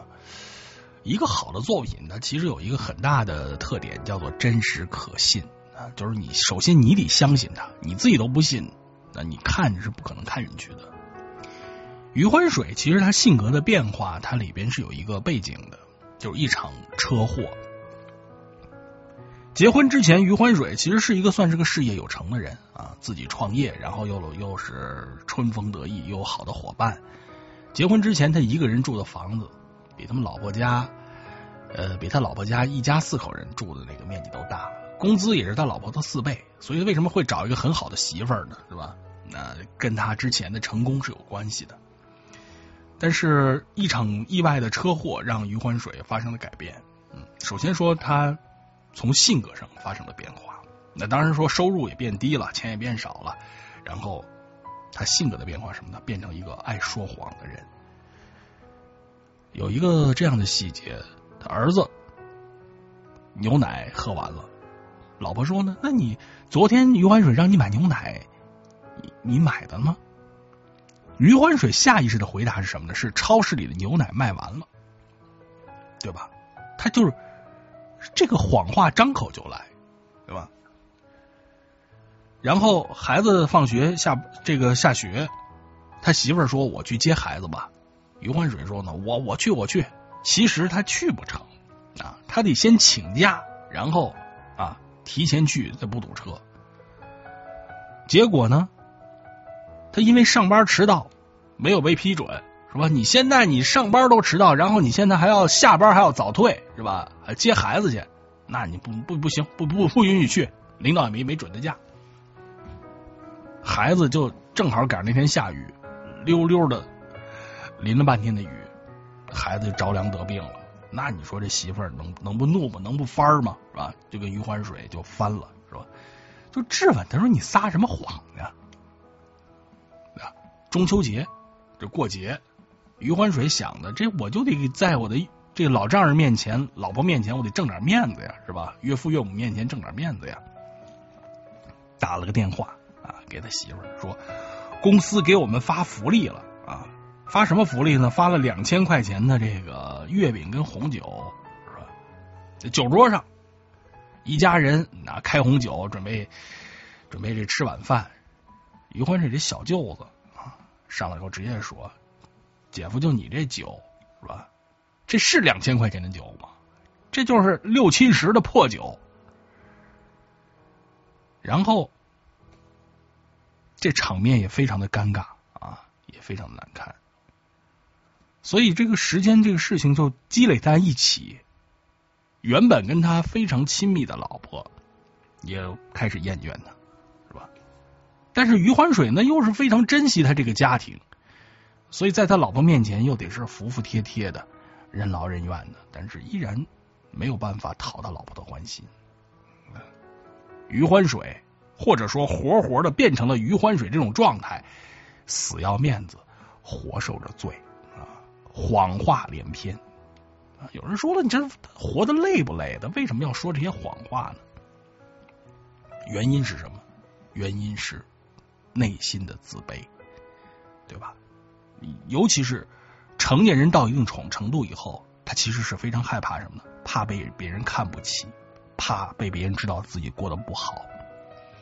再加上像余欢水这样年轻的时候，那是风华正茂、有干劲儿、有热情的这样的有志青年，而且曾经还真的是事业有成的，是吧？自己创业也很有起色，那人生的道路蒸蒸日上。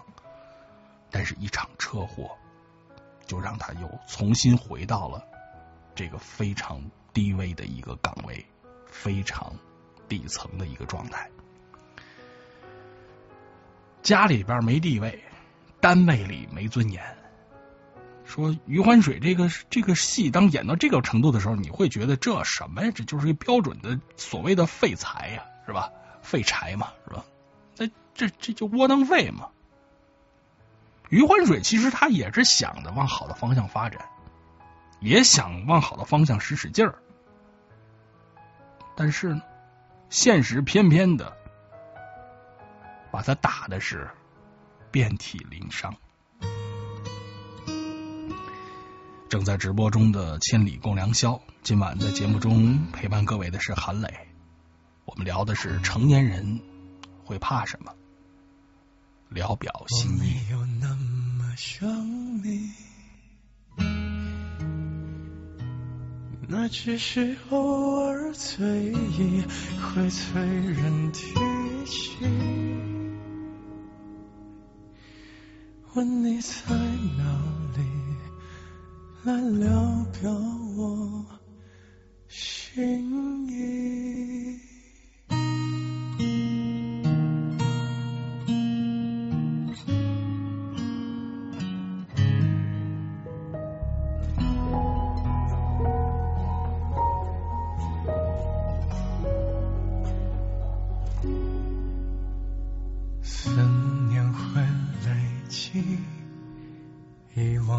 无际。回忆在整理缺旧的行李。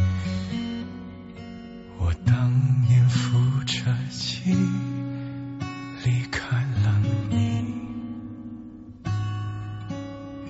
我骗过了自己，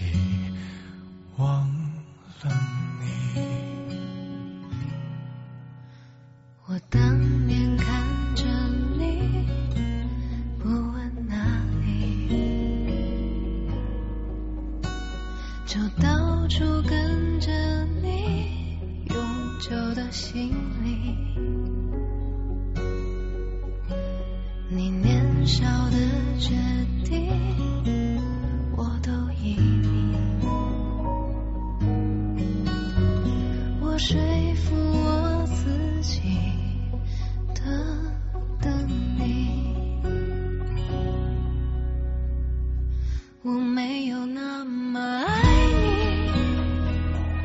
你，你不用再来关心，想表示怀疑，不让我多说几句来聊表我心意。我没有那么想你，那只是偶尔醉意会催人贴近。问你在哪里，来聊表我心意。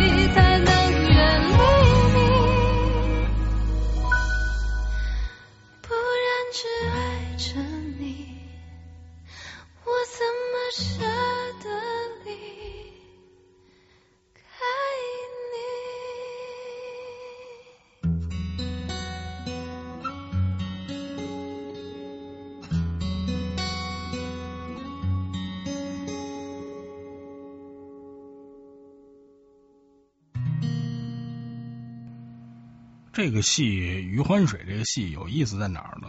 后来这个主演郭京飞老师在一次采访里边提到了一个，呃，这部戏他的创作体会，说其实我真的希望观众朋友们不要在这个剧情逻辑上太较真儿了啊。本身这个戏属于一个荒诞戏啊，把人生的这些坏事都浓缩在一起了，看似荒诞，实际上它是一个比喻。其实现实中发生的事情可能更邪乎、更荒诞，对吧？某种意义上讲，就是我们我们人人其实都是余欢水啊，在当今这样的一个环境之下，是吧？我们其实每个人的生活中可能都有各种各样的困难啊，而且有些困难是难以逃脱的。有些时间我们啊并不是说很如意的，但是这就是生活嘛，是吧？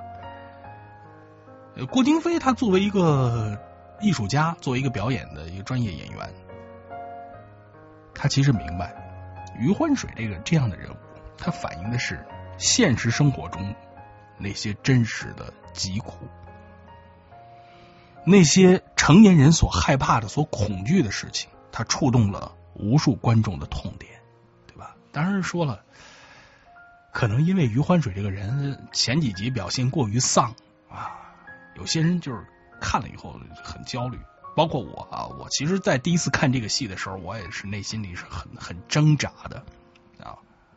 尤其看到前两集的时候，我甚至我都想弃剧了啊。我说我这要不然别看了，看的人心里真挺难受的。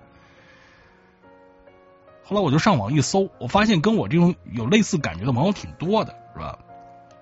有的朋友就说呢，说这部戏属于不敢看系列，虽然是戏剧化处理的，但是确实是一个普通人真实生活的写照啊，那种强烈的中年危机的这种感觉，那真是字字锥心啊，就是那么扎的慌啊。也有的是在这个上学的朋友啊，产生那种社恐感啊。所谓的社会恐惧感是吧？我很害怕变成中年人啊！我现在是一个女大学生，我不想结婚，我不想变成一个家庭主妇、黄脸婆。可是，一想到人到三十到四十，工作不顺利，又没有存款，然后这这不就得去啃老吗？是吧？我害怕进入社会，害怕长大，害怕变老。我发现，其实并不是有只有我有这样的一种焦虑的感觉，对吧？其实这种事情吧，我们今天聊成年人的害怕。当你越了解或者说越感知成年人这样的一种恐慌的时候，余欢水这样的人物的时候，大多数越害怕的是自己会不会重复像余欢水这样苦不堪言的人生。我就想，这就是说，是不是流行于贩卖焦虑呢？是吧？那有一段时间，这个特别流行的是贩卖焦虑。但实际上，余欢水这个这部戏，他没这么干，对吧？好像说，以中年人一事无成，家里外里不顺利，焦虑恐慌放大了，而且这些所有的词语本身都是有消极意味的啊。我们经常说说看点这个高兴的，让自己心里边别这么愁的这个事儿，很多人会这么认同啊。但实际上呢，大部分人这样认同的话呢，绝大多数的原因是在于自己，对吧？打破生活的能力和勇气有没有？对于未来生活的规划有没有？改变于现代家庭这些困难有没有？啊，当然我们说了，这普通人的生活不可能像电视剧这样的人生开挂，是吧？但话又说回来了。珍惜于当下，一步一个脚印儿，那恰恰是最稳的一个选择。没有任何人说规定说这个时间段，如果你没有成就，那以后的人生一片黑暗。没这样的，谁会这么说呢？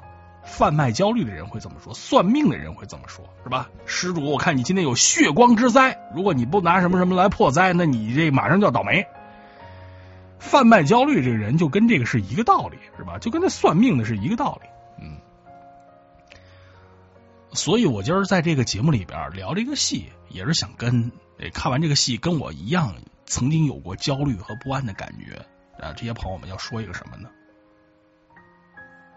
不要从这些假定中去体会人生去，对吧？不要想着啊，假如说我这个怎么怎么样，将来我的未来会如何如何。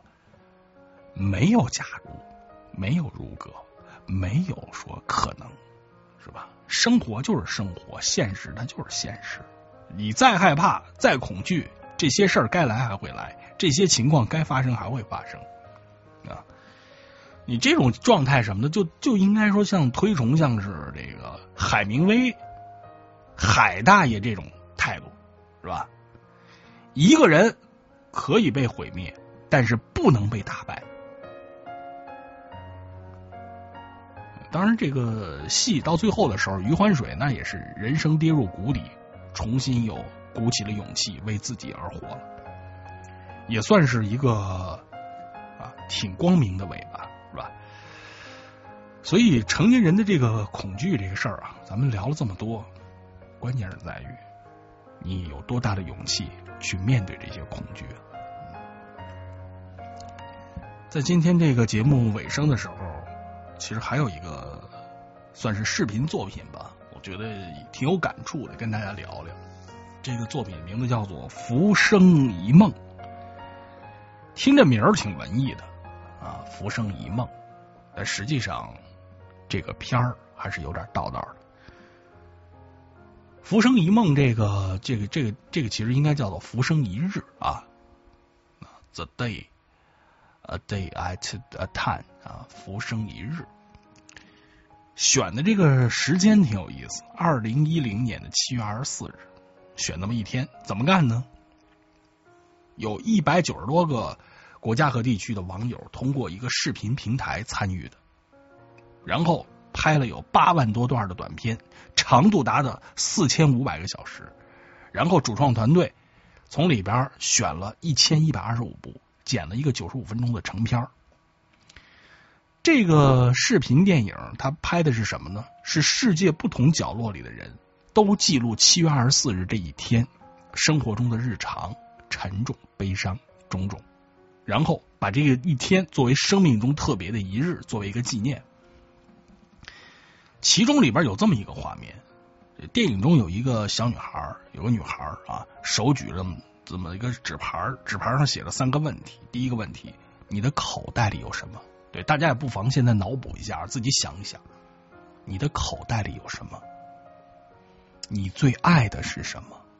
第三个问题就是你怕什么？是吧？你看，这都是人类终极的哲学拷问啊！你的口袋里有什么？你爱的是什么？你怕什么？三个问题，口袋里有什么，意味着你拥有什么？你爱什么？是你内心里面最向往的是什么？你怕什么？是你恐惧的根源是什么？在电影中，有的人拥有很多啊，有的人什么都没有，家徒四壁；有的人那得靠着是毒品麻醉才能够度日；有的人骑车环游世界，思考人生的意义；有的人上天下海享受人生；有的人辛苦劳作。简衣粗食，有的人新生为人，有的人离世为魂。所以这整个的片儿，它就是在七月的二十四日这一天，二零一零年的这一天，世界各地人们的状态，对吧？所以在电影的这个呈现之中，同一天发生的事情是人生的各种的状态。内心里有真实的触动，所以七月二十四日这一天对于电影来说，它有个特别的意义，是吧？那总有人能够在希望中看到希望，总有人在绝望中也能够发现企图。我们在经历了黑暗的时候，那不是让我们害怕，反而是不再畏惧前行。那也可以说，这一天。是平凡的一天，亦是不平凡的一天。在这个电影的这个这一篇最后，它有一个这样很有意思的事儿啊，有一只小蜗牛在慢慢的吃一一张纸片儿啊，吃一个纸条，纸条上写的叫做什么呢？叫做管好自己的事儿啊，管好自己的事儿，直面于生活中的这些你所害怕的东西。发现生活中美好的点滴，真实的活出自己来。所以说，在生活中，你会发现最美好的事情其实都是免费的。而真正的幸福也不是说惊天动地的多大的事儿，生命中的这些美好，过自己想要的生活，但没有什么会让你真正的去恐惧、去担忧、去忧虑的。无论遇到什么样的事情，其实有两种选择，一种选择叫做破罐破摔，永远的消沉；第二种选择。你可以伤心，可以难过，但是要重新的振作起来，保持第二种状态。不管你的选择有多么的困难，不管那个时刻你内心承受多少的痛苦，一步一步的向前迈。可能有的时候这一步还会绊你一下，但是你内心里要有一份坚定，就是我一定要向前走这一步。浮生一日。然而，生命又不会停歇。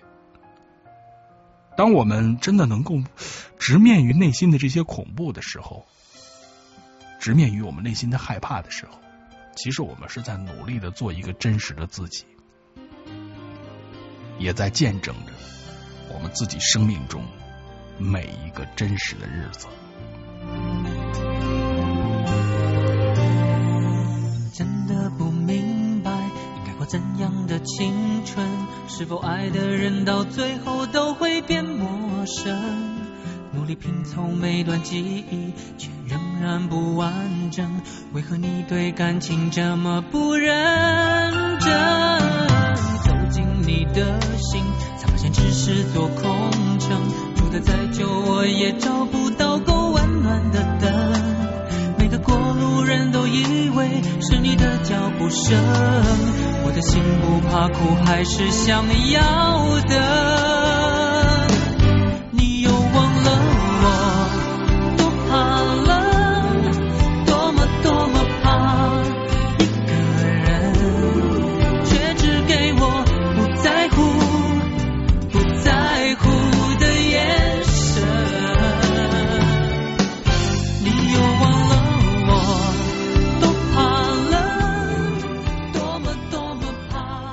最后，我们再来关照一下几位朋友的留言。YT 说呢，每当在这样的一个时间听着广播，会发现内心一下子就平静下来了，没有了白天那种喧闹啊沸腾的感觉，内心是这样的安定。然后还有朋友说呢，刚才磊哥一说这个余欢水，我说的我好想看一看啊啊，确实还可以，十二集时间也不算长，这个大家看的话呢，还是不太耽误功夫的，然后，这个呃，风兔说呢，节目到尾声了，大家在这个时间可以关注一下磊哥的微博，广播员韩磊，呃，也可以在直播间里边点击关注，下次不迷路。当然，在节目的预告呢，我要为大家服务一下，在周二的晚上二十三点，主播鸭先生呢会和各位朋友准时相约在全新的千里音频直播间。和朋友们要畅聊的话题是有些关系慢慢的就淡了，也欢迎朋友们继续的锁定收听啊。今天的节目到这儿呢也告一段落了，我在北京的家里，在此刻云听的直播间向朋友们也道一声好梦香甜。节目之外，也欢迎大家在新浪微博上与我联络啊，广播员韩磊。祝大家好梦香甜，各位晚安，我们相约下期节目再见。才算聪明的男人，那么我情愿保持